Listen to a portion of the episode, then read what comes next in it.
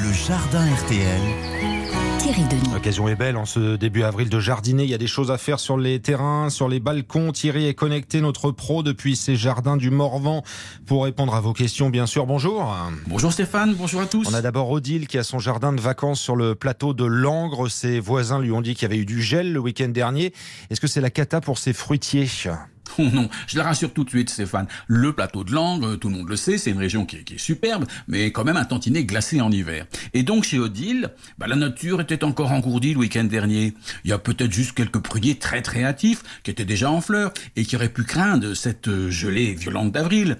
Mais pas ses pommiers et puis pas ses poiriers, parce qu'ils dormaient encore. Alors pareil pour ces cassissiers et ces groseilliers. Hein. Eux, ils ne gèlent pratiquement jamais. Ça veut dire qu'il y aura de belles confitures?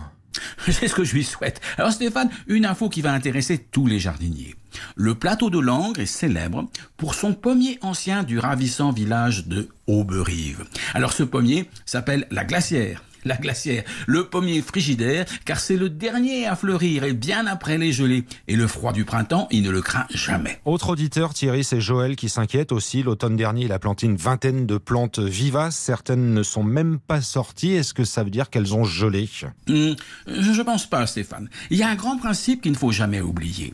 Tant que tous les arbres, et j'ai bien dit tous, hein, ne sont pas encore en feuilles, il est normal que certaines vivaces soient encore cachées sous la terre, qu'elles ne soient pas sorties. Et dans bah, Joël peut le constater, les chênes des forêts n'ont pas encore fait toutes leurs feuilles.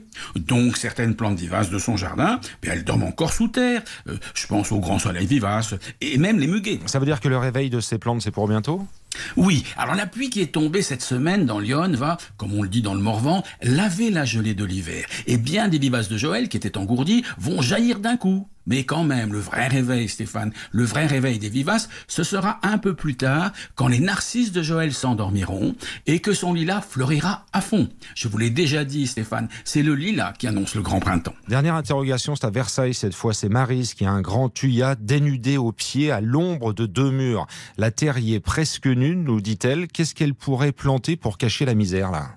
La plante vivace de la dernière chance, Stéphane, la plus robuste de toutes, celle qui s'accroche dans les terres les plus misérables, et même à l'ombre, le géranium vivace macrorhizome.